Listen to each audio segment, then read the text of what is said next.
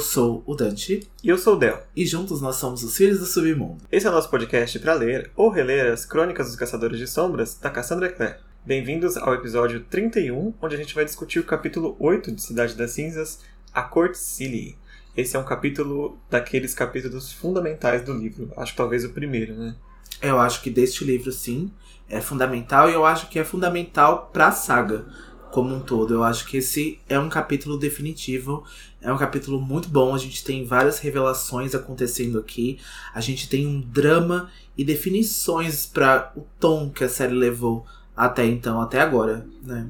Sim, eu acho que é é bem reminiscente assim do capítulo 9 lá do primeiro livro, né? Que é o capítulo que eles encontram o Rod, o Rod começa a contar vários segredos e tal, e eu acho que a Rainha Ciri vai ficar nessa mesma posição aqui, de revelar algumas coisas que ninguém sabia e pode mudar a forma que eles veem, principalmente uns aos outros. Acho que ela vai mudar muito a relação deles deste ponto, deste capítulo em diante, vai ser completamente diferente. É muito reminiscente até agora na saga, com o Artifício das Trevas. Eu acho que a gente tem coisas que começam daqui, que a gente vai ver lá na frente, que vai causar tantos atos, mudanças de relacionamento, vai começar muita coisa, acabar muita coisa depois disso.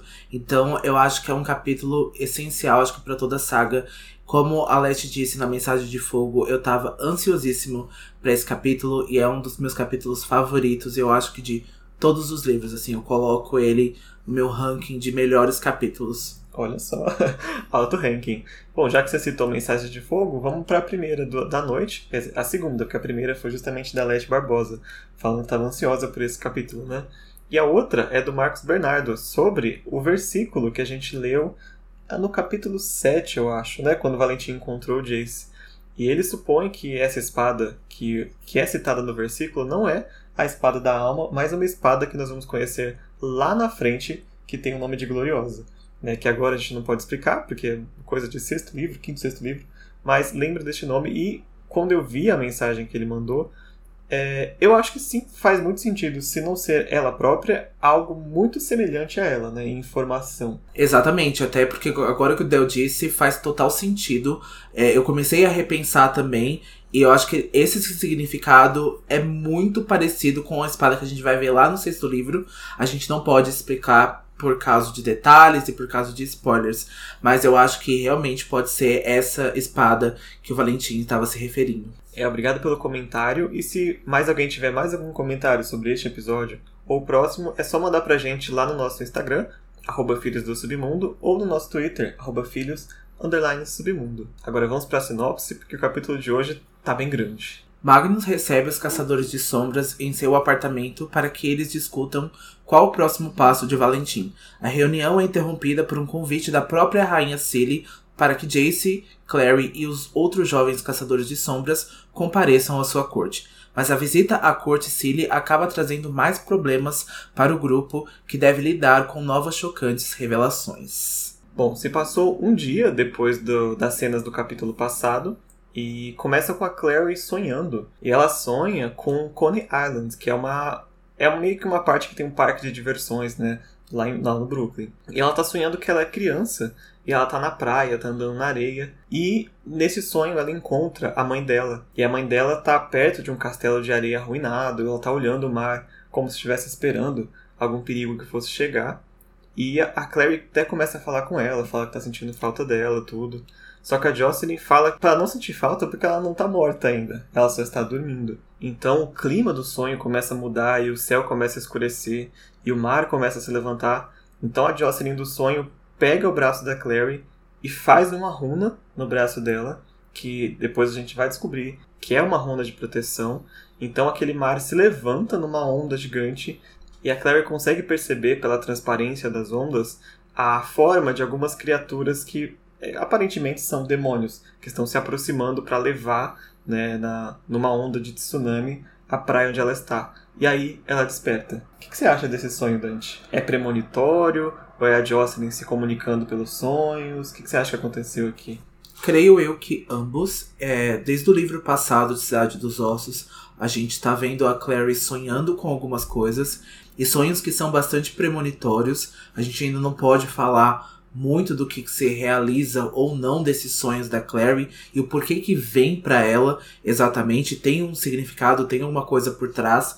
Mas eu acho que esse, para as pessoas que leram até o final do livro, vão saber que vai se revelar aí alguma coisa que o Valentim está fazendo, alguma coisa que o Valentim está envolvido. E eu acho que a parte da Jocelyn é justamente a proteção que a Clary precisa neste momento para solucionar então esse problema com a Jocelyn, com o Valentim e o que, que a Clary está exatamente precisando fazer agora. E a Clary acorda no quarto de hóspedes da casa do Luke, o Luke já saiu para ir pro hospital e uma coisa muito estranha que aconteceu é que quando a Clary acorda e percebe o antebraço dela, estava marcado com a runa de proteção que a Jocelyn fez no sonho da Clary. E a gente não se lembra exatamente se essa runa de proteção vai ser revelada aqui pra frente no livro, nesse livro, ou nos próximos, então a gente quer deixar aí aberto para os nossos ouvintes, se vocês lembrarem do motivo pelo qual a Jocelyn fez essa runa, ou se vai se revelar neste livro ou nos próximos, a gente quer deixar aberto para vocês comentarem nas nossas redes sociais, nosso Instagram, arroba Filhos do Submundo, e o nosso Twitter, arroba Filhos Underline Submundo. Então comentem lá se vocês se lembram ou se isso vai se revelar ser alguma coisa mais importante daqui para frente. É, é bem curioso, porque neste mesmo capítulo o próprio Meliorn vai apontar a Clary como uma pessoa que não está muito bem protegida. Então, não foi para essas cenas da Court City que a Jocelyn botou a runa de proteção, ou se foi por isso não funcionou. Ou se de repente é apenas um, um sonho simbólico que a Jocelyn continua cuidando da Clary, né, mas não necessariamente esta runa aqui é para alguma coisa. A gente pergunta porque a gente não está é, na nossa releitura avançado tantos capítulos assim para relembrar esse pequeno detalhe. então, se vocês lembrarem, pode comentar pra gente. Isso, então a Clary acorda, né? Ela vê que o Luke saiu do apartamento, ele já tá no hospital. E a Clary sai para encontrar o Simon numa loja de disco lá na Quinta Avenida de Nova York, onde ele tá comprando um CD. Eles saem na luz do sol e aqui a gente já vê uma coisa que incomoda o Simon, que a gente vai ver posteriormente nos capítulos, que a luz do sol está incomodando o Simon, né? Incomoda os olhos dele. E a gente já sabe também que isso vai se revelar ser alguma coisa não tão surpreendente assim, né, Del? Mas acho que vai ser bem legal para as pessoas que estão lendo pela primeira vez é, essa, esse comecinho dessa revelação, né? É, e não vai demorar muito, acho que faltam uns dois ou três capítulos só.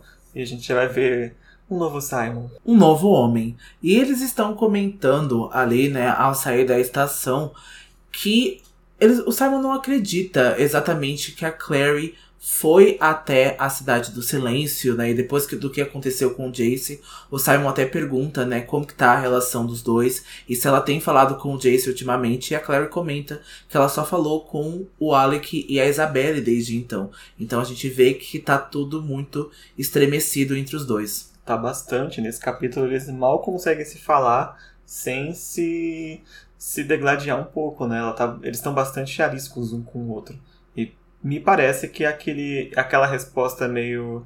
É, vou dizer o contrário do que eu estou pensando sobre você, né? Na verdade, tá todo mundo arisco nesse, nesse capítulo, né? Então tem o Jace também se atritando de novo com o Simon. A Isabelle também atrita um pouquinho ali, fala algumas verdades pra Clary, que é bem legal, por sinal. Mas tá todo mundo ali que perdeu um pouco da, da paciência. Eles estão realmente em muita tensão desde esse começo desse livro. A gente está no capítulo 9 e muitos assuntos ainda não se resolveram. Então todos eles estão atritando bastante agora. É verdade. E o motivo dela tendo encontrar o Simon é porque justamente eles vão para o apartamento do Magnus para encontrar o Jace. Então eles pegam o metrô, como o Dante havia falado, e vão até o apartamento do Magnus. Inclusive eles encontram o Alec lá sentado na porta do apartamento, esperando eles. Eles não, esperando a Clary, porque quando ele vê o Simon, ele já pergunta o que, que o Simon tá fazendo ali. E o Simon até zomba assim, nossa, eu me sinto muito bem-vindo quando eu encontro vocês. Toda vez que eu encontro alguém, o que, que ele está fazendo aqui? Acho que eles já deveriam ter se acostumado, né? Porque ele tá sempre ali. Então ele continua continuamente ali, chaveirinho da Clary, eles acompanham os dois juntos. Eles já deveriam estar acostumados que o Simon vai sempre, né? Ele presença sempre. VIP junto. E aí tem uma cena bem curta, mas bem curiosa para quem observar bem, que o Alec destranca o apartamento do Magnus e guarda a chave no próprio bolso. E ele faz super discreto, ele acha que ninguém viu, mas todo mundo viu ele guardando a chave do Magnus no bolso. E não é, e ele tentando disfarçar ali na cara dura, mas a Clary percebe e a gente também, né, lendo, e a gente não sabia exatamente agora que os dois estavam tão sérios até, a, né, até esse momento, porque entregar a chave é algo totalmente íntimo, né? Quando você tá avançado aí no relacionamento que você coloca ali uma gaveta para a pessoa, você entrega a chave do apartamento. Então os dois ali estão avançando na relação off camera, né? Eu queria ter, ter visto essa, essa relação avançar um pouco mais, eu queria ter o ponto de vista do Alec, talvez, ou do Magnus, porque seria legal da gente ver isso e não só ficar ali bem rapidinho e uma interação pequena dessa disfarçada. É, eu fico com a impressão que tem toda uma história acontecendo e a gente não tá vendo, né? E a gente só vai ter ponto de vista dele, deles assim com muito mais detalhes na trilogia deles, que é só a partir da altura do terceiro livro, terceiro para quarto livro. Então, realmente está acontecendo essas coisas off camera que a gente tem que ficar meio que pescando o relacionamento deles no meio da história, né? E é ainda mais surpreendente a gente conhecendo o Magnus como a gente conhece, e quem leu aquele capítulo extra que a gente comentou lá no capítulo da festa do Magnus, que era o Magnus pensando né, nas, nas histórias passadas dele, a gente sabe o quão ele demora a se aproximar das pessoas de novo. E outra coisa, o quanto ele tem ciúmes do próprio apartamento. Ele é assim, para ele dividir um apartamento com alguém desse jeito, ele tem que gostar muito da pessoa, então tá devendo um favor muito grande pra pessoa. Eu acho que o Magnus tem ciúmes de qualquer coisa que seja dele. A gente Sim. vai ver ele bastante enciumado nesse capítulo. Tem uma interação entre o Jace e o Alec, né? O Alec tá tocando no ombro dele e o Magnus vai, né, interromper, vai começar a tossir ali. Ele tá incomodado com o que é dele, assim, sabe? Então ele é bastante ciumento. É, e hoje essa molecada vem invadir o apartamento dele ali para fazer reunião, fazer picuinha. Então, assim, ele tá. Ele tá muito paciente. O Magnus que a gente conhece tá muito paciente hoje. e quando eles entram no apartamento, a Clary até descreve, né, para si mesma que tá, o, o apartamento dele parece uma boate durante o dia, quando ela tá fechada e tá tudo vazio, né? Toda a, a decoração e a energia que ele passa de uma boate fechada. é, não é uma sensação tão boa se passar dentro de casa, mas como o Magnus dá muitas festas, né?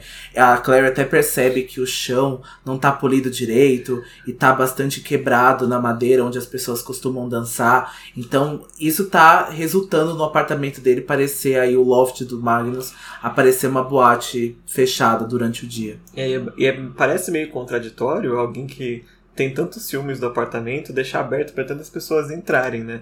Mas ele vai falar nesse mesmo capítulo, né, que é bagunçado, mas é a bagunça dele, né? Não quero que fique mexendo, mudando as coisas de lugar, pegando as coisas, né? Não, o Magnus faz bastante pequenas revelações nesse capítulo, né? Também tem quando ele acaba se revelando que ele pega as coisas, né, os cafés dos bares e, do, e dos restaurantes, ele vai pegando a comida e ele não paga. Então, magicamente, ele faz aparecer no apartamento dele e ele não paga essa conta, então fica ali no reino da magia, é, né? Sumiu.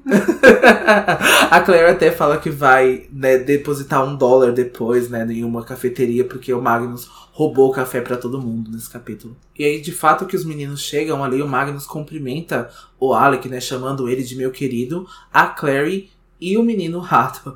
Então a Clary diz, né, pro que veio para ali, que é para ver o Jace, e o Magnus diz que o Jace está bem, mas que ele está compulsivamente tentando limpar o apartamento do Magnus. Isso está deixando o Magnus louco, totalmente irritado. A gente acabou de falar que o Magnus sente ciúmes das coisas dele e que o Jace está tentando limpar ali, mudando as coisas de lugar e está deixando o Magnus louco. Ele não está gostando dessa estadia do Jace ali, então esse segundo morador aí não está fazendo uma matemática muito boa nas contas do Magnus. E o Jace está ali sentado sentado assistindo Esquadrão da Moda. E o Jace está assistindo as reprises do Esquadrão da Moda porque o Magnus usa a energia mágica só para assistir reprises. Então ele não de fato assiste ao vivo na televisão. Então até o Jace tá sabendo da programação mundana muito bem, porque ele até sabe que vai passar Project Runway é, logo em seguida, depois do Esquadrão da Moda. E um fato ali que aparece bem rapidinho é que o Jace não cumprimenta ninguém quando chega, né? Nem a Clary, nem o Alec,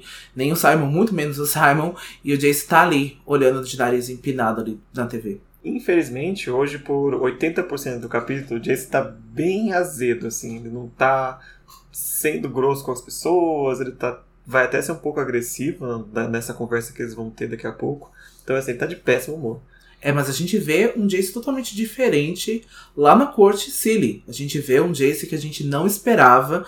Um Jace falando algumas coisas sobre o Simon e surpreende todo mundo, né? Inclusive o próprio Simon que fica chocado com o que o Jace vai dizer a respeito dele. É, o que só me leva a crer que a grosseria dele tá sendo por opção agora, não por um humor simples, porque ele consegue escolher quando ele é educado e quando ele não é. Né? No mesmo dia ele consegue fazer isso. Então quando eles conseguem chegar todos lá, o Magnus bate palminha assim pra iluminar a sala.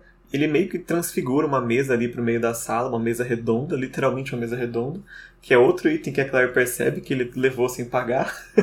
então eles sentam, eles se reúnem, e o primeiro item a discutir, que vai ser, acabar sendo o último item, é tentar descobrir o que, que o Valentim de fato quer.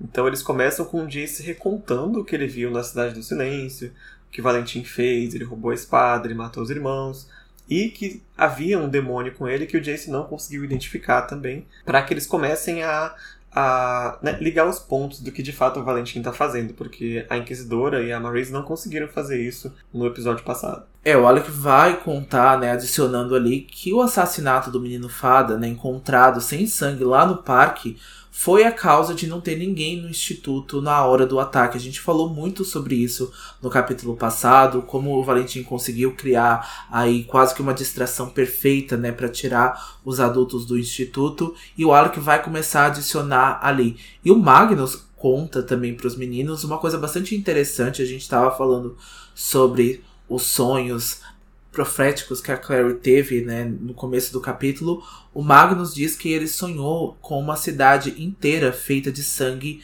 e ossos. E ele pensa que o sangue não pode ser coincidência agora nos assassinatos. Porque ele diz que houve um feiticeiro morto com o pescoço cortado e o sangue drenado, e também houve um lobisomem no Hunter's Moon que o assassino não conseguiu drenar o sangue desse lobisomem. Então ele foi interrompido ali pelo Bat, né? O Bat saiu do Hunter's Moon no exato momento que esse lobisomem morreu. E o Simon vai questionar se os vampiros não são responsáveis, mas o Magnus acredita que o Rafael não está mentindo sobre a inocência dos vampiros nesse caso. É, a Marise já tinha dito que ela acreditava no Rafael a primeira vez, mas o Magnus dizer isso, para nós leitores, é muito mais crível, porque o Magnus conhece o Rafael muito bem. Então ele tem motivos para acreditar é, que o Rafael está falando a verdade, que os vampiros não têm nenhum envolvimento nesses assassinatos específicos, pelo menos. Mas ele disse que houve uma presença demoníaca no local dos assassinatos, que ele conseguiu sentir isso, né? ele tem forma de identificar essas coisas também. Então ele supõe que o mais provável culpado seja o Valentim. Assim, dedução assim, ah, tem demônio, só pode ser quem? Poderia ser um demônio maior também, né? Acho que foi um chute meio arriscado, mas faz sentido. É o Valentim que está se movendo agora, né? Aparecendo, roubando coisas, matando pessoas, então e como, a Inquisidora, e como a Inquisidora disse, o Valentim gosta de brincar com demônios, então a gente assume que seja ele, né? Bem agora, essa distração lá no parque, o demônio, a presença. Então a gente já vai ligando os pontos. É, e o Jace continua insistindo, né? Se não foi de fato só uma distração, o assassinato, mas o Magnus dá uma, um, um argumento muito bom. Ele diz que se fosse para distrair os caçadores, haveria jeitos muito mais fáceis do que assassinar uma criança fada porque você não quer se indispor com as fadas se você não tem um ótimo motivo para isso. Então ele supõe que o motivo só pode ser o sangue extraído. Precisava que fosse uma fada e um sangue de fada, porque não teria outro motivo para você incomodar as fadas neste nível. E foi um incômodo tão grande que a gente vai ver que a própria Rainha Cilly veio até o local que eles estão por causa desse assassinato. Então foi uma coisa muito grande e Valentim está incomodando todos os seres do submundo a partir de agora, né? É, se indispor com as fadas não é nada bom, como o Del disse. As fadas são seres imortais, então elas acabam tendo né, a, a, uma vingança e acabam tendo um tempo muito particular delas. Elas acabam dizendo, até a própria Rainha Cilly vai dizer nesse capítulo que ela planeja fazer as coisas, mas ela não tem pressa em realizá-las. São extremamente rancorosos e não tem pressa nenhuma em se vingar de você. Sim, então eu acho que o que o Valentim está fazendo agora pode ser colhido não na geração dele, mas na futura, posteriormente. Então as fadas podem se vingar não do Valentim em questão, mas dali das pessoas que ainda continuam. Então ele se indispor com as fadas é, é algo realmente perigoso. Bom, então Magnus vai abrir um livro verde pesado, escrito em língua demoníaca. Ninguém ali exatamente reconhece essa língua demoníaca, mas o Alec e a Clary vão reconhecer a espada da alma. E o Magnus diz que o que está dizendo ali nessa língua demoníaca é que existe um ritual da conversão infernal e que esse é o objetivo do Valentim. Ele explica que todo o objeto mágico tem uma aliança, e a aliança da espada da alma é seráfica, assim como as lâminas serafim que os caçadores de sombras usam. Mas essa é, aliança angelical da espada da alma é muito mais poderosa porque o poder dela foi extraído do próprio anjo e não precisa ser invocado, né? Porque as lâminas serafim precisam ser invocadas, né? Você precisa dizer o nome do anjo para que ela então acenda, para que ela tenha aí essa aliança mágica com os anjos. E que o Valentim quer tornar agora essa aliança demoníaca ao invés de angelical. E o Magnus continua dizendo que essa espada poderia fornecer ao Valentim um poder muito maior do que o poder que ele já tem só com o cálice imortal. Porque ela poderia, a partir de agora, até invocar demônios e exigir a obediência deles. Algo que ela não faz com a Aliança Seráfica. Né? E ele diz que com este poder em mãos, o Valentim pode, inclusive, levar esses demônios para Idris. É, a gente não viu Idris nos livros ainda, mas a gente sabe que há torres em volta de Idris que protegem a entrada de qualquer demônio na cidade. Mas com a espada em mãos e com o que ela pode invocar, o Valentim pode ter esse poder. E provavelmente é o que ele pretende depois que ele conseguir isso, né? É, porque os demônios vêm de uma dimensão então a gente não sabe o quanto que o Valentim traria esse exército, quanto essa massa seria grande e quanto invadiria Idris. Então eu acredito que as torres não conseguiriam conter todos os demônios que o Valentim conseguiria trazer com a espada. E a gente vê que já o Agramon está em posse do Valentim só pelo cálice. E o Agramon é um demônio maior, então imagina o que ele pode fazer, o que, que ele pode trazer com a espada da alma convertida aí dentro dessa aliança infernal, né? E se confirmando esse ser o plano do Valentim, mostra de novo a hipocrisia do Valentim. Porque ele está sempre pregando só de você ter sangue demoníaco você é uma criatura inferior. Mas ele não tem problema nenhum de se aliar aos demônios, não se aliar não, mas subjugar os demônios para trabalharem para ele, na verdade, para poder atingir os objetivos dele. Então ele é completamente hipócrita, né, como muitas pessoas hipócritas que a gente conhece, que falam, falam, falam sobre uma coisa e por baixo dos panos está lá fazendo, né? Então Magnus vai explicar que a conversão é feita fervendo a espada da alma até ficar vermelha e ela precisa ser resfriada quatro vezes. Uma com o sangue do filho de Lilith que são os feiticeiros, uma com o sangue dos filhos da lua, que são os lobisomens, uma com o filho da noite e a última com um dos filhos das fadas. Eles entendem então que o Valentim ainda precisa do sangue de lobisomem, já que o último foi interrompido, e o sangue de vampiro, mas que o Valentim já está com meio caminho andado e que ele já poderia começar a invocar demônios com o que ele tem, né? Ele já tem os filhos de Lilith então ele já consegue invocar alguma coisa a partir dali. Já, mas o Jace diz que a Inquisidora comentou que não, não está havendo movimentação demoníaca grande em Nova York agora. Até ela elogiou a, a, a Marise quando ela chegou né, no Instituto sobre isso. E tá tudo calmo. Mas o Magnus fala que se de fato o Valentim tiver juntando todos os demônios em algum lugar, é óbvio que vai ficar com menos atividade demoníaca em volta da cidade né? Porque devem estar concentrados em um lugar só que os caçadores não estão percebendo. E essa discussão então é interrompida, o telefone do Alec toca nesse momento, é a Marise, o Alec sai então para atender, a Clary até se assusta nesse momento e acaba derrubando café na mão, e quando o Alec volta, ele diz que informou para a mãe, né, para Marise, por telefone sobre a conversão infernal e que ela prometeu levar o assunto ao conclave, mas que a inquisidora não está dando muita atenção para Marise nesse momento e o Alec vai presumir que a inquisidora tomou o lugar da Marise no instituto. Então a inquisidora está chefiando o instituto por enquanto e a gente já sabe quanto que está deixando a Marise louca, né? Ela ser tirada desse jeito do poder, ela perder a autoridade, tá deixando a Marise louca e tá dificultando totalmente as ações que os meninos precisam fazer, né? Porque a Inquisidora tá achando que não tem atividade demoníaca, tá achando que tá tudo bem. Ali ela tá mais preocupada com o Jace, com o Valentim, mas ela não tá entendendo todo o contexto que o Valentim tá fazendo, né? É, tanto que o Alec praticamente ligou entregando a solução, a resposta do que tá acontecendo. Isso vai ficar perdido na burocracia da clave porque né, as pessoas não estão ouvindo, principalmente porque eles são crianças, né, entre aspas, e porque a Inquisidora não tá nem aí, porque eles estão falando agora. E aí o telefone do Alec toca mais uma vez, e agora é a Isabelle. E a Isabelle fala para ele no telefone que a rainha da corte Cilly estava requisitando uma audiência com eles. E o Magnus fica sem acreditar e fala: se isso for verdade, então a Madonna também me chamou para dançar na próxima turnê dela. Espero que não na Madame X. não, a gente tá em 2007, então deve ser uma bem mais antiga que isso. É a é Stick Sweet Tour. Dessa, é uma turnê muito boa da Madonna, por, a, por acaso.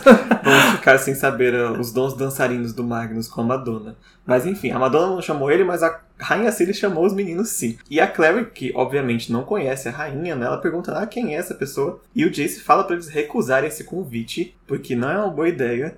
O Alec até fala que a Isabelle acha que é uma boa ideia e o Jace fala que exatamente por isso não é uma boa ideia. Quando a Isabelle diz que é uma boa ideia, é sinal que é problema. Nesse caso, ele não estava errado. Vai ser problema.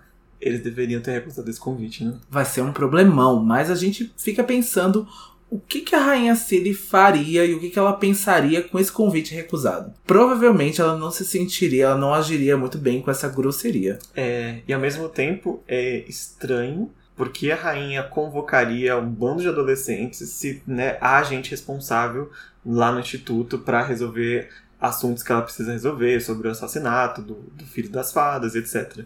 Então é bastante curioso, né? Porque alguém de, dessa importância quer falar com esses meninos em particular. Né? Eu acredito que a rainha tenha os seus motivos e a gente já vai ver aí um pouquinho do, da rainha colocando né, as asinhas de fora, acho que literalmente colocando ali porque que ela quis chamar esse grupo específico de meninos ali, porque eu acho que ela se divertiu muito bem essa, nesse capítulo. O Alec vai insistir, então, para que todo mundo aceite o convite, pois a Isabela informou que conhece uma pessoa na corte. A gente vai descobrir daqui a pouco que essa pessoa na corte é o Merlion. E o Merlion disse que a rainha está super interessada em encontrá-los. E a Isabelle pensou que nessa reunião os meninos poderiam explicar sobre a conversão infernal, já que a Isabelle estava nesse momento da ligação com a Marise ali do lado e ela ouviu toda a conversa e ela acha que seria uma boa ideia eles contarem para a rainha Siri para que a rainha Siri conseguisse então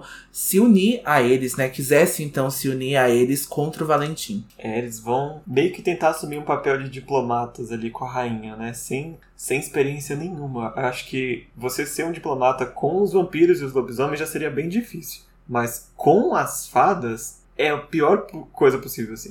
Acho que embaixador para as fadas seria um cargo muito difícil para os caçadores de sombras. Eu né? acho que nem a posição da Imogen conseguiria ser diplomática com as fadas nesse momento. As fadas não podem mentir, mas a gente já falou quando a gente explicou as fadas lá na temporada passada que elas conseguem manipular bastante, que elas conseguem omitir muitas coisas, elas enganam de verdade, então você nem percebe exatamente o que você está fazendo, e principalmente Caçadores de Sombras, né? Mais posteriormente na série, a gente vai ver que algumas pessoas acabou se dando bem mal né, por lidar com as fadas, né? Tem caçadores de sombras que foram raptados, por exemplo. Então tem histórias bem obscuras a respeito disso. É, as, as, fadas elas são extremamente obscuras. Acho que é a melhor palavra que a gente podia usar para descrever. A gente quase nunca sabe o que elas estão planejando e quando a gente descobre já é muito tarde. Lembrando que a gente não pode generalizar, né? Nem todas as fadas são obscuras e né, têm essas intenções maléficas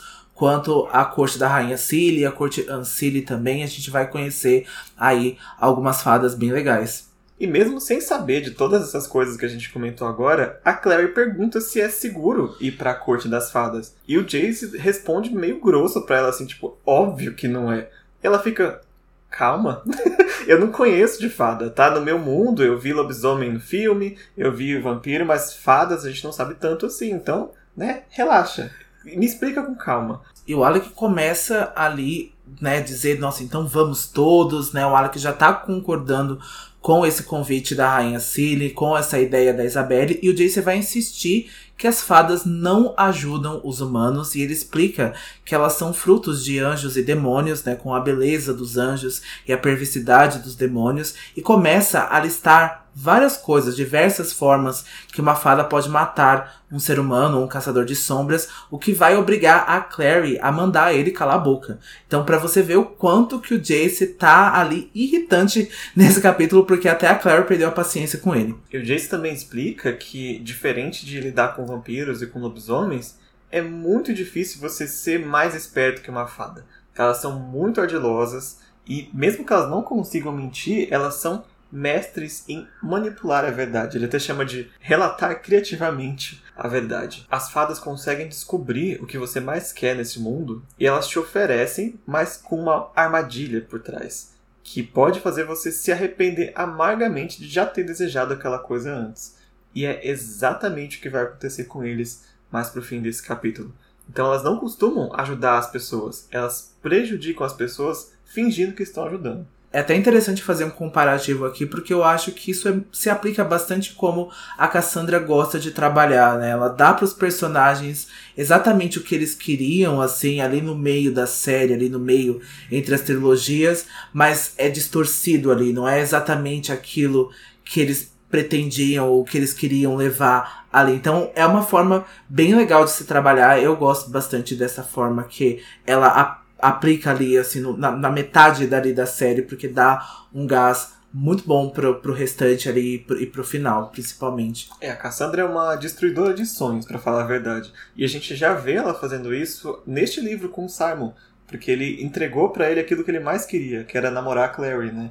E acaba sendo uma coisa que fere bastante ele. Então não é necessariamente porque você ganhou o que você quer que você vai ficar feliz com isso, né? Nossa. De repente, não é o que você queria. E foi difícil, né? Eu não apoio o casal Simon e Clary, mas foi tão difícil de ver ele com o coração quebrado daquela forma, depois no final do capítulo. Eu, acho, eu, eu me senti muito mal pelo Simon no final do capítulo.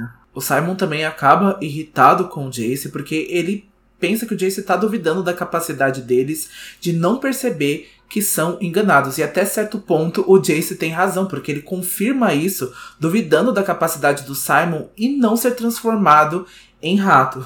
E o Simon desconsidera a opinião dele, já que ele tá em prisão domiciliar e que eles não podem que o Jace, né, na, na verdade, não pode acompanhá-los até a Corte City. Mas você acha que o Jace não vai pra Corte City? Você acha mesmo que ele vai ficar preso até ali? De fato, o Jace pode não estar usando as melhores palavras, mas ele tem argumentos muito válidos, porque tudo que ele tá temendo que vai acontecer vai acontecer nessa visita à Corte City e ninguém tá dando ouvidos para ele nesse momento. Então era hora de prestar um pouco atenção, Jace. Ele teve pensamentos proféticos, tá vendo? Pensamentos Não proféticos. sonhos, mas pensamentos agora. é, é a experiência né, de quem conhece. Mas a, a forma como ele fala acaba até atrapalhando as pessoas de, de perceber. Não é só culpa dele, sabe? Algumas pessoas como a Clary têm motivos pessoais para não estar muito felizes com o Jace no momento e acaba que também não escuta os conselhos dele agora, né? Isso vai ficar ainda mais evidenciado porque quando o Simon tenta desconsiderar o Jace, o Jace fica meio violento, ele levanta da cadeira assim muito brusco e ele ameaça o Simon, ele ameaça inclusive o Alec, que ninguém vai levar a Clary para Court City, ele não vai deixar. E o, Alec é descrito que ele fica até triste e não se sabe bem se é porque o Jace está duvidando dele também ou por algum outro motivo. Mas o Magnus faz ali o papel dele de interromper essa briga toda, porque ele tem uma ideia tem uma forma do Jace ir com eles, escapar dessa prisão domiciliar, digamos assim, desde que outro Nephilim assuma o lugar dele na casa por um curto período de tempo. Ele consegue é, driblar essa condicional que ele prometeu para Imóvel. Então o Alec aceita ficar né, na casa, até porque pro Alec é bem melhor ficar na casa com Magnus do que ir pra Court City, né? Pelo amor. e acaba convencendo o Jace. Então, se ele fala que se eu vou, então tudo bem. Né? Posso proteger a Claire, nas palavras dele. E aí ele fala onde eles devem encontrar a Isabelle, que é próxima ao Lago das Tartarugas, porque ela conhece uma entrada secreta para Court City a partir dali. Já no lago, o Jace, a Clary e o Simon encontram a Isabelle, que vai cumprimentar o Jace de uma forma bastante calorosa, fazendo com que a Clary se questione com o próprio tratamento rígido e estranho que ela tá com o Jace há poucos minutos. E eu acho que ela até lembra do tratamento que ela teve com ele lá na cela, lá na cidade do, do silêncio. Então ela tá questionando isso, porque a Isabelle é bastante calorosa com o Jace. E ela, eles explicam né, o que houve com o Alec, e quando o Simon começa a falar, o Jace vai questionar de novo a razão do Simon tê-los acompanhado até lá. E apesar dos protestos dos Lightwood e dos avisos da Clary, o Simon novamente insiste na sua presença ali, ele vai defender ali que ele quer estar do lado da Clary, ele até vai falar que ele pode servir de sacrifício humano, né, caso dê algum problema, já que os Nephilins não se encaixam nessa parte mundana ali, mas o Simon vai então acompanhar eles na City. Nós vamos ser extremamente sinceros, acho que o motivo real do Simon estar aqui nessa viagem é de novo porque o roteiro precisa. Né? Acho que é o mesmo caso dele ter ido até a casa da Clary e enfrentado o Abaddon na época. A Cassandra queria colocar o Simon de alguma forma aqui, e a forma que ele vai é, é porque eu quero ir. ele acaba indo, porque sem o Simon, o grande drama do fim desse capítulo não aconteceria, né? Eu acho que aconteceria em certa parte, eu acho que a sensação que a gente fica depois do capítulo aconteceu ou não aconteceu, né? Até hoje é questionado, então, esse envolvimento aí do que, que acontece no final do capítulo, mas eu acho que foi bem você dito mesmo, que acho que precisava do Simon ali para criar esse coração quebrado, essa parte de preocupação, a Clary ali, né, se sentindo culpada, precisava que o Simon estivesse nessa viagem, então. E o Simon e o Jace continuam se bicando ali no caminho para para a entrada da Corticília, que faz a Isabelle dar um chega para lá neles assim, olha, a gente precisa entrar unidos, senão a gente vai correr perigo dentro da Corticília. E o que é mais engraçado é que a Isabelle também não chega para lá na Clary. Ela fala: olha, menina, você precisa controlar esses homens. Precisa aprender a usar a sua feminilidade aí natural para controlar esses machos, porque eles estão se bicando e não tá sendo legal. é, ela fala que. A Claire até fala, né? Tipo, nossa, não é culpa minha como eles se comportam, não tenho controle. Mas a Isabelle entende que é por causa da Clary, né? Por causa da, da presença dela que eles ficam desse jeito, parecendo dois galos de briga, né? E a Isabelle ainda dá um último aviso, que é não comam nem bebam nada enquanto estiverem no subsolo, na Corte esse é um aviso extremamente importante. E é um aviso, adivinha? Que não vai ser cumprido. Mas tudo bem, não, não vai ser culpa da pessoa. E a gente vai descobrir que essa entrada secreta para Corticile, ela fica no reflexo da lua no Lago das Tartarugas. Então a forma de você entrar é você entrar de costas dentro do reflexo da lua no lago, você consegue cair dentro da Corticile. É muito específico. Eu achei muito legal essa entrada. É melhor que a Cidade do Silêncio, pelo menos, né? Que é entrar dentro de um túmulo. É, então, no reflexo da lua, é tipo, você entra de costas e cai. Eu achei muito bem pensado, assim. e a gente supõe, né, que quem apresentou essa entrada para ela é o Meliorn, que é, ele é muito próximo da Isabelle. Não parece, quando a gente encontrar ele nesse capítulo, né, não tão mais tão próximos como a Isabelle acha que está, mas próximos o suficiente para ela saber dessa entrada secreta, né? E já que nós estamos entrando na Court City, eu acho que é um momento da gente entrar um pouquinho de detalhes no que é a Court City, né? Porque a, o que ela é representada aqui na história da Cassandra, na nossa mitologia aqui, que a gente tem de fadas europeias, a Court City é como se fosse uma mistura do que eles chamam de corte de verão e corte de primavera.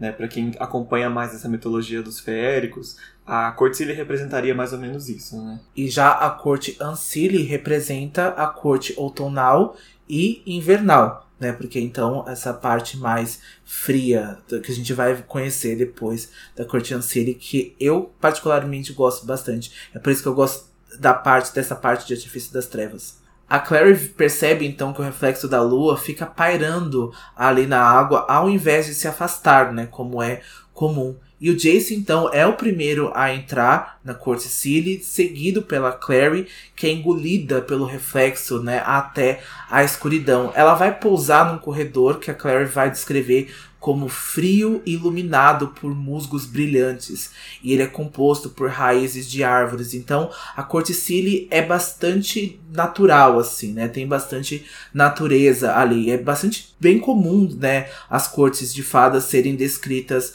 assim como algo natural. A gente pode ver, né, a Sarah J. Maas, até a Holly Black também descreve a, as cortes de fada desse jeito. E a gente até pode ver na Malévola, por exemplo, também, porque é algo bastante parecido. E aí logo o Jace então já tá lá, a Clary cai e o Simon também vai entrar na corte Cília e é seguido por último pela Isabelle. Isabelle diz que agora eles têm que esperar para serem buscados ali, e ela explica que a corte sempre sabe o que acontece no território deles, então basta eles entrarem que eles já vão ser buscados por alguém. E o Simon até pergunta como você sabe tanto né, da corte Cília, e a gente vê um, um, evento muito raro aqui, que é a Isabelle ficando embebecida, né? e pior que já aconteceu duas vezes, porque no capítulo passado ela também ficou com a Inquisidora, né? E quem chega? O motivo da Isabelle saber tanta coisa o tão famoso Melhor. O Melhor é um meio fada que mora aqui na corte Cília, obviamente, né? Ele responde para a rainha Cília e ele é descrito como tendo cabelos longos que caíam em camadas azuis e prata sobre um rosto bem frio e anguloso. E ele tinha uma marca de nascença ou uma tatuagem numa maçã do rosto que lembrava uma folha. Ele usava uma armadura verde também, com cores de tronco de árvore. Então é uma bela visão, né? É, o Melion é muito bonito, né? Ele é descrito como muito bonito e até nas artes da Cassandra Jean, né? Que aí trabalha junto com a Cassandra, né? Pra ilustrar, né? A, os livros. Então ela faz um trabalho muito bem feito. E o Melion é descrito, né? E é ilustrado de uma forma muito bonita. É, e agora a gente vai ver outra profecia do Jace se cumprindo, né? A Isabelle se joga nos braços do Meliorn e o Meliorn afasta a Isabelle. Né? E a gente começa a deduzir aqui que se não foi desde o começo, em algum ponto do relacionamento dos dois, a Rainha Cilly e o Meliorn começaram a utilizar a Isabelle para que ela trouxesse é, o Jace e a Clary para a corte Cilly, para os planos da rainha.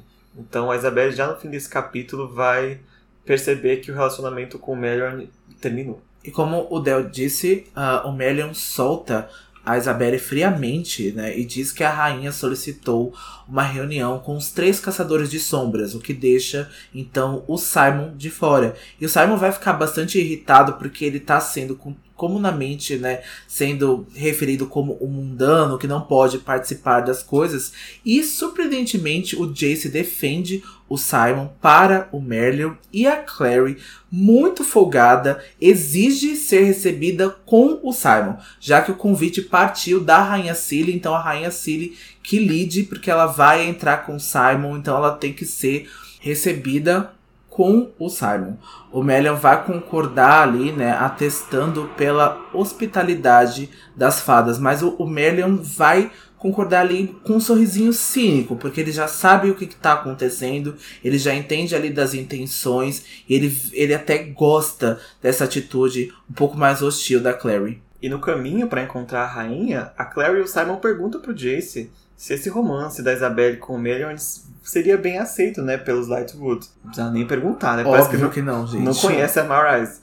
E o Simon nota que o próprio Jace também não aprova, assim, pelo olhar dele. E aí, eu falei que o Jace tinha falado, mas minha memória tá confusa. O Jace vai falar agora que ah, os relacionamentos com as fadas acabam com deixando as pessoas num péssimo estado. Elas não costumam ser muito vantajoso para quem não é fada na relação. Né? A gente vai ver relacionamentos com fadas além desse mais para frente, que também não vão ser nada fáceis, né?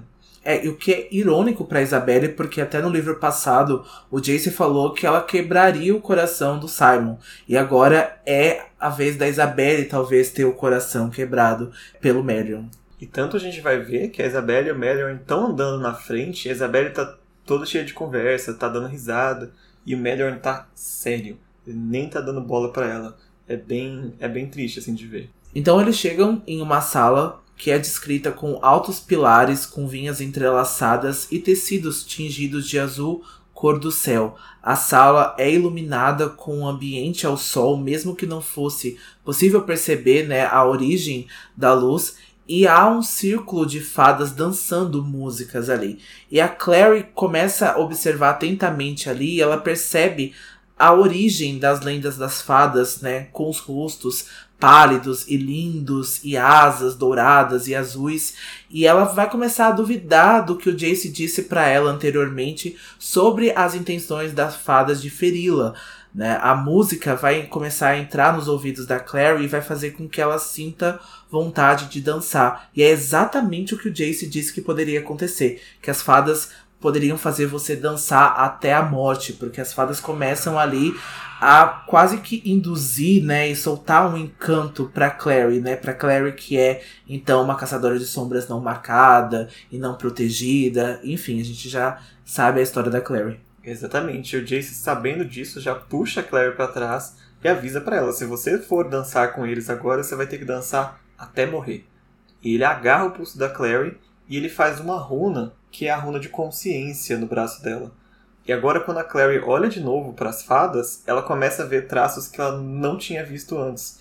E ela começa a ver que elas têm chifres, e os olhos delas são completamente escurecidos, não tem íris, e eles têm as costelas aparecendo como caveiras, então elas têm uma outra imagem que não é mais tão atraente assim, aquelas fadas. E era claramente uma armadilha para capturar pessoas ali. Então o Jace consegue atravessar a Clary agora e depois a Isabelle atravessa o Simon vendado com o cachecol que ela estava trazendo quando ela chegou. Então o Simon nem chegou a ver o que aconteceu ali, se a própria Clary, que já tinha algumas marcas, inclusive a de proteção da mãe dela, quase caiu, imagina o Simon, que não tem marca nenhuma, né? A Clary então vai perguntar pro Merlin, irritada, se aquilo era um tipo de teste e ele responde que não pensou que os Nefelins cairiam tão fácil, pois normalmente eles têm proteções. A gente, né, tava falando sobre o batismo, sobre as marcas, né? E o Jason então até vai tentar contornar essa situação dizendo que a Clary tem sim proteções, mas o Merlin não vai acreditar. E a Isabelle vai dar uma explicação um pouquinho mais completa que os humanos podem sim participar de festas de fadas se eles vierem acompanhados, né, de um fada ou se as fadas derem para ele uma folha ou uma flor e ele segurar essa, essa flor durante a festa toda. Então só assim o humano pode participar de uma festa e não se colocar em risco de morte. É, essas festas de fadas são um assunto famoso, né? Eu lembro muito de uma cena dessa lá no, no primeiro livro do Acotar, né? Tem uma festa de fada também. Tem uma festa também em Artifício das Trevas também. E é bastante caótica também.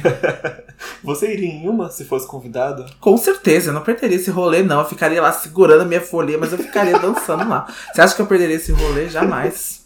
O Merlin os leva para os aposentos da rainha finalmente. E ele explica que a rainha veio do norte por causa da morte da criança fada que foi drenada ali. E que se houvesse então uma guerra ou uma intenção de uma guerra a própria rainha que queria declarar essa guerra.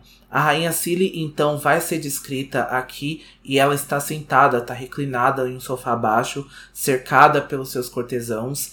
E ela, como a gente tinha dito do Merlion, ela é muito bonita, ela é extremamente bela. Ela tem cabelos longos e escarlates que pareciam flutuar, os olhos dela são azuis claro como vidros e afiados como lâmina. E a Clary vai descrever que é tão que ela é tão brilhante e difícil de olhar como uma estrela cadente. Na minha cabeça, eu sempre imaginava ela como a Galadriel do Senhor dos Anéis, sabe? Essa coisa meio etérea, sabe? Que você não consegue nem visualizar direito. Uma Galadriel ruiva. Sim, para mim também. Acho que é até difícil a gente imaginar uma atriz que consiga ter essa aparência assim, né? Hoje em dia. E uh, o Jace, então, o Merlion, na verdade, vai apresentar os caçadores de sombras que estão ali. O Jace, muito educadamente, porque eu acho que o Jace sabe como se portar dentro da corte Cília, ele entende, acho que ele é o que mais está apto ali para responder pela, com a rainha. Ele vai dizer que pede desculpas, né, por ter trazido o mundano, já que ele é responsabilidade deles. E a rainha vai perguntar se o Jace tem alguma dívida de sangue com o Simon. E o Jace conta que ele salvara a sua vida, o que surpreende todo mundo, né, inclusive o Simon. Então essa é uma das coisas que o Jace vai dizer que surpreendeu todo mundo, pegou todo mundo de surpresa. E o Jace tá ali no modo bajulador mesmo, sabe? Ah, senhora tal. E pra que ela aceite a presença do Simon ali, né? E a rainha diz que ele é tão charmoso quanto o pai dele. A rainha já tá ligada, ela chama ele de Jonathan Morgenstern, inclusive. Então, assim, ela não tá nem um pouco desatualizada do que tá acontecendo. Ela oferece, então, assentos, comida e bebida para eles. E o melhor até fala no ouvidinho assim do Jace que não é sábio recusar um pedido da rainha. Então eles aceitam pelo menos os assentos. Aí eles são servidos, vem uma xícara com um líquido dourado, com pétalas de rosa dentro. E a Clary, curiosa, pegou a bendita da pétala da rosa e esmagou no próprio dedo, assim, esfarelou a pétalazinha assim. O Simon, já traumatizado, né? A última vez que ele tomou bebida de fada, ele virou rato. Ele já botou o copinho dele do lado ali, eu não vou nem sentir o cheiro dessa bebida. Porque assim como a Clary estava tentada a dançar, ela estava bastante tentada com o líquido, né? O que parece ser um chá. E ela queria beber e ela, né? Até o Jace olha para ela, acho que ele até cutuca ela para que ela não beba a, a, o líquido, mas então ela vai pegar a folhinha, né, a florzinha e vai ali né, é, esfarelar no dedo e a gente vai ver o que, que acontece depois. E começando então essa interação entre a rainha, ela vai perguntar se eles sabem de fato quem é o assassino da criança fada. E o Jace explica que o real assassino pode ter direcionado as suspeitas para os vampiros para se proteger, né? O Jace vai contar para a rainha Ciri que o real assassino é o Valentim. Ele conta que os irmãos do silêncio foram aniquilados e que nenhum sangue foi drenado. E uma fadinha então vem perto da Clary, morde o dedo dela sem que ela percebesse e ela imediatamente coloca o dedo que ela esfarelou a pétala na boca, né? Então sangra e ela sente um pouquinho de dor e coloca. Sendo assim, a Clary ingere, né, um, um, pedacinho, um pouco dessa desse líquido, dessa pétala, e a gente sabe que ela não pode, não podia pelo menos ter ingerido nada ali dentro. Mas o Jace, então, sem perceber nada do que aconteceu com a Clary, ele vai continuar relatando que a espada da alma foi roubada e a rainha reconhece o objeto, mas a rainha diz que eles não precisam disso, já que eles não mentem, eles não precisam de um objeto como a espada da alma. Então Jace tenta convencer ela de alguma forma, contando que o Valentim roubou a espada que ele matou o garoto fada para utilizar o sangue, para transformar o ritual, né? A gente já viu esse plano sendo contado nesse capítulo. E ele fala que o Valentim ainda precisa de sangue de vampiro e sangue de lobisomem. E a rainha meio que não tá nem aí para esses outros seres do submundo, né? Ela fala que não tem por que ela se preocupar com esses outros submundanos agora. A preocupação dela é com a fada, né, que morreu. E a Isabelle pergunta: "Nossa, mas vocês não querem vingança, né, pela, pelo filho de vocês que morreu?" E a rainha fala que ela é muito paciente. Ela não tem pressa de esperar e assistir até o momento certo para agir principalmente na questão do Valentim, que já é um inimigo antigo das fadas. Já é da época do ciclo. O Valentim já tinha né, problemas com as fadas, como ele tinha com todos os outros mundanos. Né? Isabelle vai então contar para a rainha que o Valentim está invocando demônios, mas a rainha não tá nem aí. Ela diz que isso não é responsabilidade dela, isso não é problema dela e que ela não vai se envolver. E ela diz ao Jace que as fadas podem estar cansadas de lutar as guerras dos caçadores de sombras por eles. Ele pede então para que a rainha veja que o Valentim vai para os submundanos logo depois de acabar com a clave. E a gente sabe que isso é totalmente verdade, que o Jace não está errado em nenhum ponto nisso. Ele pede, na verdade, para a rainha que ela se lembre que foi um caçador de sombras que alertou ela quanto à vinda do Valentim. E aí a rainha começa a ficar um pouco mais interessada, não pelo aviso, mas por ter visto um filho dedar o próprio pai para ela. E ela zomba do Jason, né? Você não tem nenhuma lealdade com seu próprio pai? Ou essa hostilidade que você está mostrando é só uma dissimulação? Porque nos seres humanos o amor cria mentirosos. A rainha é filósofa agora. e a Clary né, complementa e fala que nenhum deles ama o Valentim, eles odeiam o próprio pai. E o Jace até é, tenta dar um exemplo para ela, comparando os laços familiares como vinhas que podem agarrar tão forte que pode acabar matando a coisa que está agarrada. E a rainha pergunta: Mas você trairia o seu próprio pai pela clave? E o Jace confirma: a rainha está ali.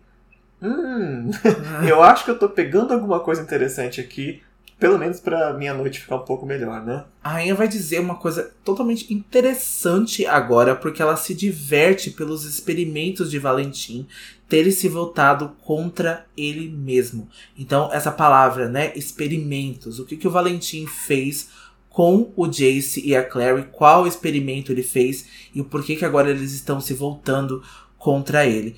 E ela então, mas a, a rainha não revela os segredos que o seu povo guarda e pede para que eles perguntem ao pai que sangue corre em suas veias. A rainha promete que se ele fizer isso, se o Jace fizer isso, ela destinará o seu poder os esforços contra o Valentim. Então aqui a gente fica com uma grande dúvida que só vai ser respondido lá em Cidade de Vidro, né? O que qual sangue que corre nas veias do Jace, qual o sangue que corre nas veias da Clary. A gente já tá vendo aí essas coisas aparecerem para Clary, né? Esses sonhos, essas marcas que a Clary tá fazendo, o que o Jace pode fazer também pela sua habilidade, porque o Jace é extremamente habilidoso, né? Ele vai além de qualquer caçador de sombras, principalmente da idade dele. Então isso tem a ver com a o que que o Valentim fez com os meninos. É, e também é muito interessante a gente descobrir exatamente o que, que a Rainha Ciri queria. Ela quer que o Jace pergunte ao pai e a Clary pergunte ao pai o que houve. Ou seja, ela quer que eles descubram o plano completo do Valentim. Ela tem um interesse nisso. Por quê? É uma ótima pergunta para se fazer, né? Já que ela já sabia quem eles eram e ela já sabe quem eles são mais do que eles mesmos sabem. E por que que ela quer que isso seja revelado? É para estragar os planos do Valentim ou é para ajudar num plano dela própria? É, a gente vai descobrir as intenções da, da Rainha Cele mais pra frente. Tem coisas enormes, né, sobre a Rainha Cele que a gente vai só descobrir em Artifícios das Trevas depois. Então tem muita coisa que a rainha já estava plotando desde o começo, desde agora. Então, quando ela disse que ela é extremamente paciente, que ela gosta de assistir as coisas acontecerem justamente ela tá sendo muito clara, porque ela faz muito isso, ela teve muita paciência em plotar quando nem ninguém tava prestando atenção, ninguém ao menos tentou fazer isso. E agora que o Jace conseguiu um acordo com a rainha, né, conseguiu que ela ajudasse eles se ele fizesse alguma coisa, ele declara meio que o assunto encerrado, todo mundo começa a se levantar para ir embora, mas na hora de passar na saída, a rainha epa epa, um de vocês provou a nossa comida e agora vai ter que ficar com a gente para sempre. Olha que legal. e a Claire até esquece com quem ela tá falando, que é uma rainha e uma fada, e fala: Não, você é mentirosa. ela não pode mentir, querida. A Clary provou a comida quando ela pôs a mão na boca, depois da mordida da fadinha. A Clary foi enganada, né, pelas fadas. Não tem, não tem outra, outra explicação. E a gente vai descobrir depois que era exatamente a Clary que a rainha queria que ficasse. E o Jace pergunta por que, que a rainha tá fazendo isso com eles. E a rainha diz que só tá curiosa, porque faz muito tempo que ela não tem jovens caçadores na corte dela. E ela queria muito poder estudar né, a descendência celestial que eles compartilham. Né? Ela também tem sangue de anjo em partes. E ela tá ali né, se fingindo de acadêmica. Não que ela não seja, mas eu acho que essa não é a real intenção dela, né? E a Claire vai dizer que não será de grande utilidade para o estudo, pois ela conhece muito pouco dos caçadores de sombras. E nessa hora que a rainha olha diretamente para ela, chamando ela de Clarissa Morgenstern, né? A gente só viu o Valentim chamando ela de Clarissa Morgenstern até então, e ela diz que a Clary é a melhor escolha graças às mudanças que o pai dela fez nela. E ela diz que o dom da Clary é o dom das palavras que não podem ser ditas, e que o irmão tem o dom do próprio anjo, e que o Valentim se certificara disso antes mesmo da Clary nascer. E nem o Jace, nem a Clary estão entendendo nada do que a rainha tá falando, né? E o Jace até pensa, tá, a rainha não pode mentir, mas alguém pode mentir para ela e ela tá dizendo isso acreditando que é verdade. E ele fala, não tem nada de especial comigo nem com a minha irmã e a rainha diz para ele não menosprezar as próprias habilidades. O Jace em si, não sei se ele percebeu alguma coisa, mas a Clary claramente está tendo alguma coisa diferente, só que ela ainda não despertou para pensar, nossa, eu sou diferente. Exatamente, porque a Clary conseguiu tirar o cálice com uma marca que só ela conseguiu tirar. A Clary tá tendo esses, esses sonhos onde tem muitas marcas que estão envolvendo. A Clary abriu a cela do Jace com uma marca que ela não se lembrava, que ela só, né, entoou e ela só pediu para abrir. Então a cela abriu, né, então, e abriu também até as próprias algemas que o Jace tava.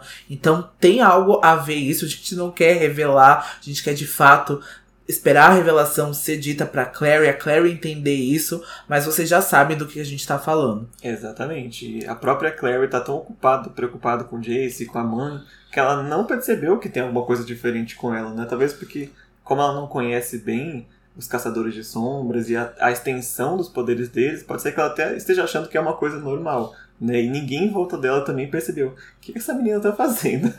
é, até pra gente que tá lendo pela primeira vez, a gente não sabe a real extensão disso tudo, né?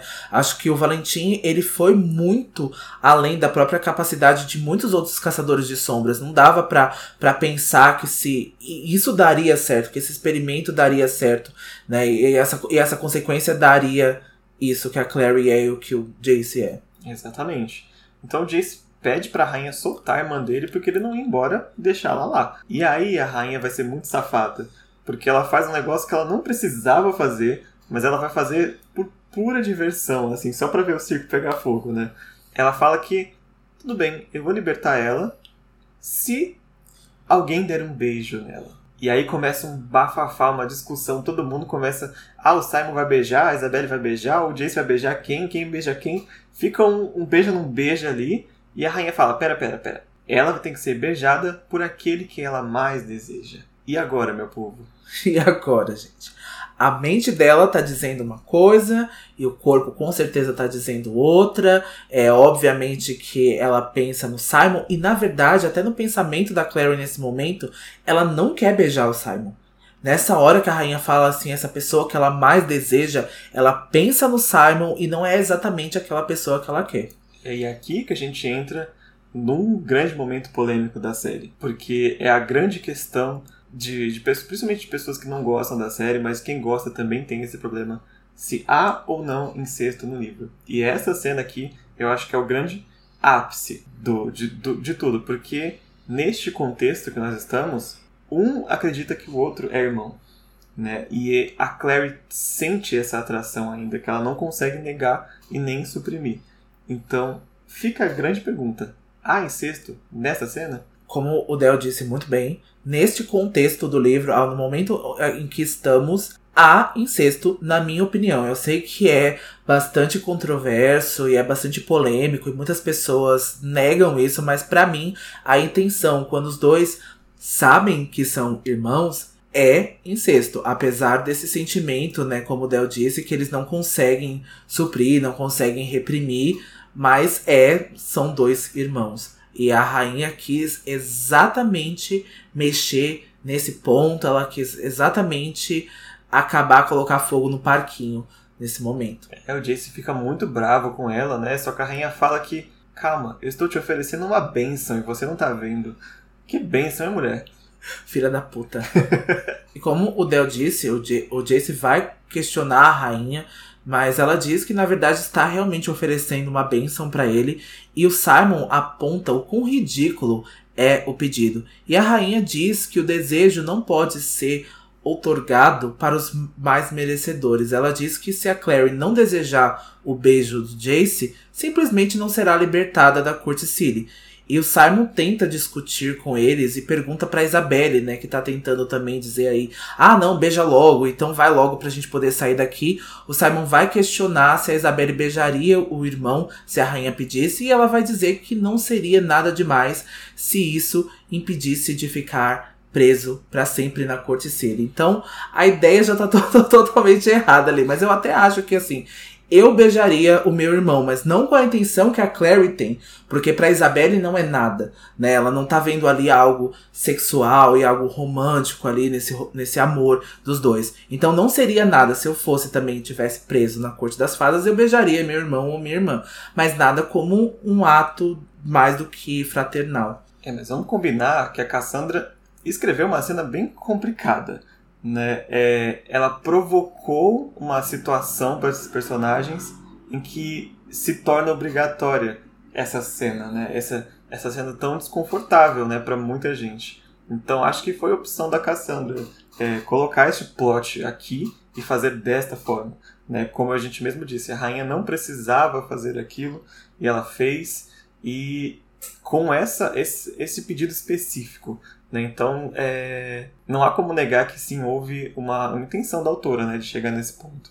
É, a gente até compara com Star Wars sempre que a gente pode, porque há um beijo entre os irmãos lá, entre o Luke e a Leia, a gente, né? É um spoiler de 40 anos a, ou mais atrás, então a gente pode falar disso abertamente, mas lá é um selinho, não é um beijo tão apaixonante, tão caloroso quanto esse. E, não, e nos filmes, pelo menos, né, no Star Wars, não deu para perceber o quanto o Luke e a Leia eram apaixonados, né? Deu para ver que o, ele sentia uma admiração, uma atração, mas era algo mais como um garoto, meio ingênuo em Star Wars. E aqui é totalmente diferente. Aqui é caloroso e a gente vê que o beijo é descrito de uma forma, né, que a Cassandra escreve muito bem descreve esse beijo dessa forma. É, e também quando foi escrito, né, Star Wars, o, nem o George Lucas sabia que eles iam ser irmãos. É uma coisa que ele decidiu no filme seguinte. Então ficou aquilo, né, foi um, um beijo que a Leia fez para provocar o Han,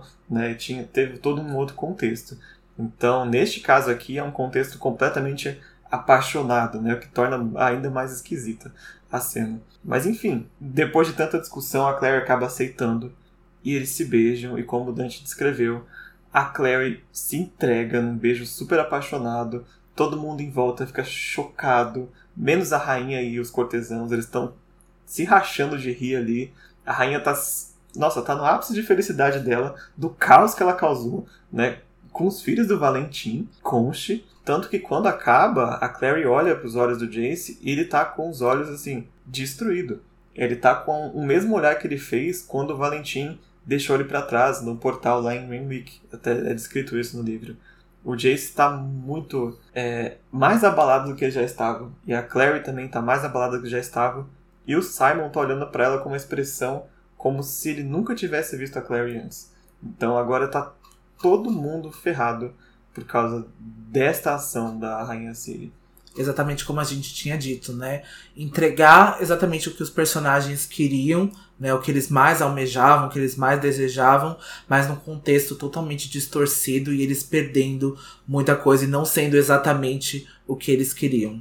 Então depois, né, desse, dessa cena, é, o Jace até fala, né, pra rainha se ela se divertiu e se eles podem ir embora. E a rainha, então, os liberam, né, pra, pra ir embora, porque ela já teve exatamente o que ela queria. O Merlion, então, conduz todos ali em silêncio até eles voltarem pro parque. O Merlion volta pra corte Silly sem se despedir da Isabelle e desaparece no reflexo da lua. A Isabelle vai comentar que definitivamente eles terminaram. E a gente vai então aqui dizer o que a gente já tinha dito anteriormente, que o Merlin usou de alguma forma a Isabelle, a relação dos dois, para que eles fossem levados até a Corte City. E agora, exatamente o que eles tiveram que queriam, eles já não têm mais interesse na Isabelle.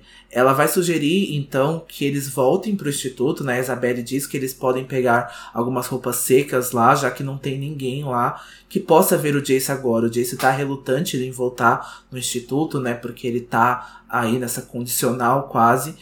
E, mas a Isabelle insiste e o Jace acaba concordando que eles voltem sim para o instituto. A Clary não quer ir até o instituto, ela sugere que vai pegar um táxi com o Simon, pois ela quer passar um tempo com ele. Mas ela sem perceber que o Simon já tinha ido embora, né? Quando ela olha, o Simon já tinha se afastado ali do grupo, ele já tinha corrido e ela viu depois que ele tinha percorrido um caminho, né, indo para a rua sem olhar para trás. A Clary chama ele, mas ele não atende, ele não volta a olhar para ela, e é isso a gente encerra o capítulo, né, com o Simon totalmente desiludido e totalmente quebrado e muitas coisas reveladas e muitos personagens agora em situações muito ruins, né? É, exatamente. É um capítulo muito grande, muito, muito grande. E eu acho que 70% dele é drama, né? E tem uns 30% de revelação de plots para a história pro, seguir para frente, né?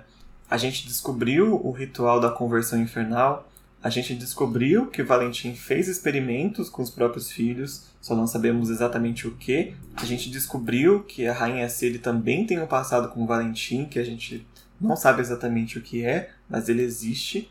E na questão mais dramática, a gente teve toda essa, essa quebra né, de, de relacionamentos, a gente teve esse beijo meio forçado né, entre os irmãos. E a gente acaba esse capítulo nos preparando para uma série de eventos que começam a se desengringolar daqui para frente, né? E acho que daqui do 10 para frente, na verdade do 9 para frente, já quase que encaminha para o final do livro, né? A gente tem um, uma grande história central com o Simon agora e depois já tem o plot final do livro, né? Sim, né? Porque esse livro tem 19 capítulos, então a gente vai né, caminhar para os eventos finais e como o Del disse, vai levar aí uh, uma história atrás da outra e a gente vai ter muito drama. Bom, eu vou colocar então meu momento grimório como o capítulo todo. Como eu disse no começo do, do episódio, é um dos meus capítulos favoritos, tá? Entre os meus rankings de melhores capítulos de todos os livros da, das Crônicas dos Caçadores de Sombras. E eu vou colocar merecidamente esse episódio, esse capítulo, como meu momento grimório essa semana. É, o meu momento grimório iria para o capítulo todo mas eu pessoalmente não gosto muito da, da, das descrições da, da cena do beijo da Claire e do Jace. Como eu disse quando eu estava falando sobre o capítulo, eu achei um pouco desnecessário da Cassandra, mas eu entendo o motivo dela ter criado esse drama. E acabou me prejudicando um pouquinho o quanto eu gosto desse capítulo, porque eu adoro a descrição da Corticile e da dança das fadas e toda essa lore que foi chegando, né? com esse capítulo, mas só por causa desse, desse, desse ponto pessoal meu, eu não gosto muito do capítulo em si. E acabo não vou escolher ele inteiro como Grimório, mas eu vou colocar as inscrições da Corticile. Então por essa semana é só, mas a gente espera que vocês possam comentar nas nossas redes sociais. O nosso Instagram é arroba Filhos do Submundo e o nosso Twitter é arroba Filhos underline Submundo. Esse que é o maior episódio dos Filhos do Submundo até o momento. É uma hora e doze de momento que a gente está gravando aqui esse episódio. Então comentem lá, digam o que vocês acharam, qual foi o momento grimório também de vocês essa semana, se rolou ou se não rolou em sexto, se vocês gostaram ou não, o que vocês acharam desse capítulo até agora, porque eu sei que muita gente esperou. É verdade. E não percam a gente na semana que vem com o capítulo 9 E a Morte Não Terá Qualquer Autoridade. Mas antes, se lembre-se: todas, todas as histórias são verdadeiras. Tchau! Até semana que vem.